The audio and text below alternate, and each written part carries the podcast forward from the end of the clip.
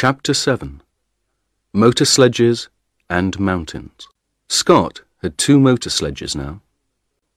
They were the first motor sledges in the Antarctic, the first on Earth. On October 24th, the motor sledges started south from Cape Evans. Four men went with them. But Scott stayed at Cape Evans for another week. Oates was unhappy. He wrote to his mother, We had a very bad winter here. I don't like Scott. We were here all winter, but he didn't learn to ski or to drive dogs. Our equipment is bad. And he doesn't think about other people. I'm going to sleep in his tent on the journey. But I don't want to. On November 1st, Scott and Oates and six more men left Cape Evans with eight sledges and eight ponies. The ponies walked slowly because their feet went down into the snow. It was hard work for them, and they got tired very quickly. They travelled 13 or 14 kilometres in a day. Behind the ponies came Meares with one sledge and some dogs. Meares knew how to drive dogs. Every day, Meares started two hours after the ponies and arrived two hours before them.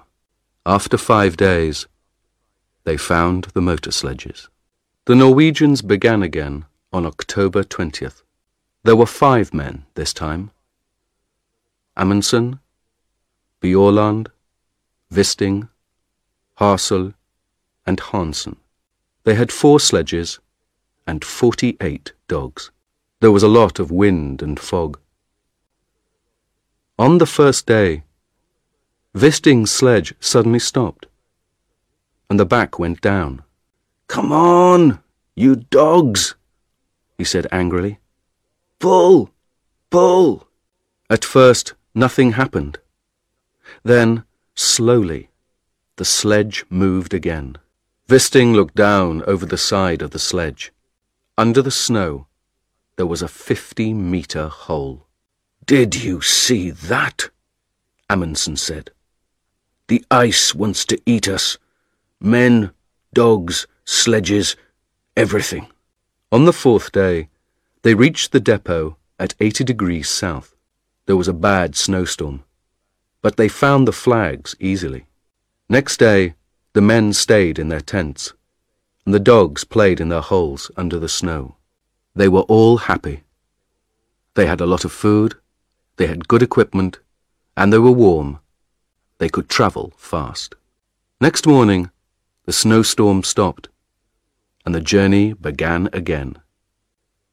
Today, everything is wonderful, Bjaaland wrote in his diary. But where is Scott? In front of us or behind? There was no one with the motor sledges. They were broken. Scott looked at them angrily. It doesn't matter, he said. Teddy Evans and his men are in front of us. They're good men. They're pulling their sledges themselves. We can get to the pole on foot. Oates looked at Meares. Oates and the ponies were tired but Meares and his dogs were not. The snow was home for them. That night, Oates wrote, Three motor sledges at one thousand pounds each. Nineteen ponies at five pounds each. Thirty-two dogs at one pound fifty each. Well, it's not my money, it's Scott's. On November 21st, one of the ponies died. On November 11th, the Norwegians saw the mountains. The mountains were very high, some of the highest on earth. Bjaaland smiled.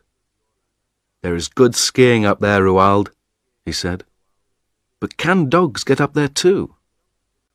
Of course they can, Amundsen said. Come on. They left Hanssen with the dogs and skied a little way up the mountains. It was difficult. But the mountains were big and beautiful. Behind the mountains, Amundsen thought there was a high plateau of ice. That's it, Amundsen said. That's the road to the pole. Tomorrow we can bring the dogs and sledges up here. But now, let's have a ski race. Who can get back to camp first? They laughed and skied happily down the white snow. This is like home, Bjaaland thought. But it's bigger than Norway, and better. In the next four days, the dogs pulled the sledges 81 kilometres and went up 3,000 metres. At last, Amundsen and Bjaaland stood on the plateau behind the mountains. They were tired, happy men. Bjaaland looked back at the mountains. Can a motor sledge get up here? he asked.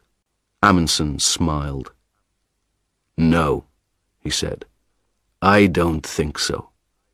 And Scott doesn't like dogs. So his men are going to pull their sledges up these mountains themselves. Would you like to do that, Olaf? Bjaaland didn't answer.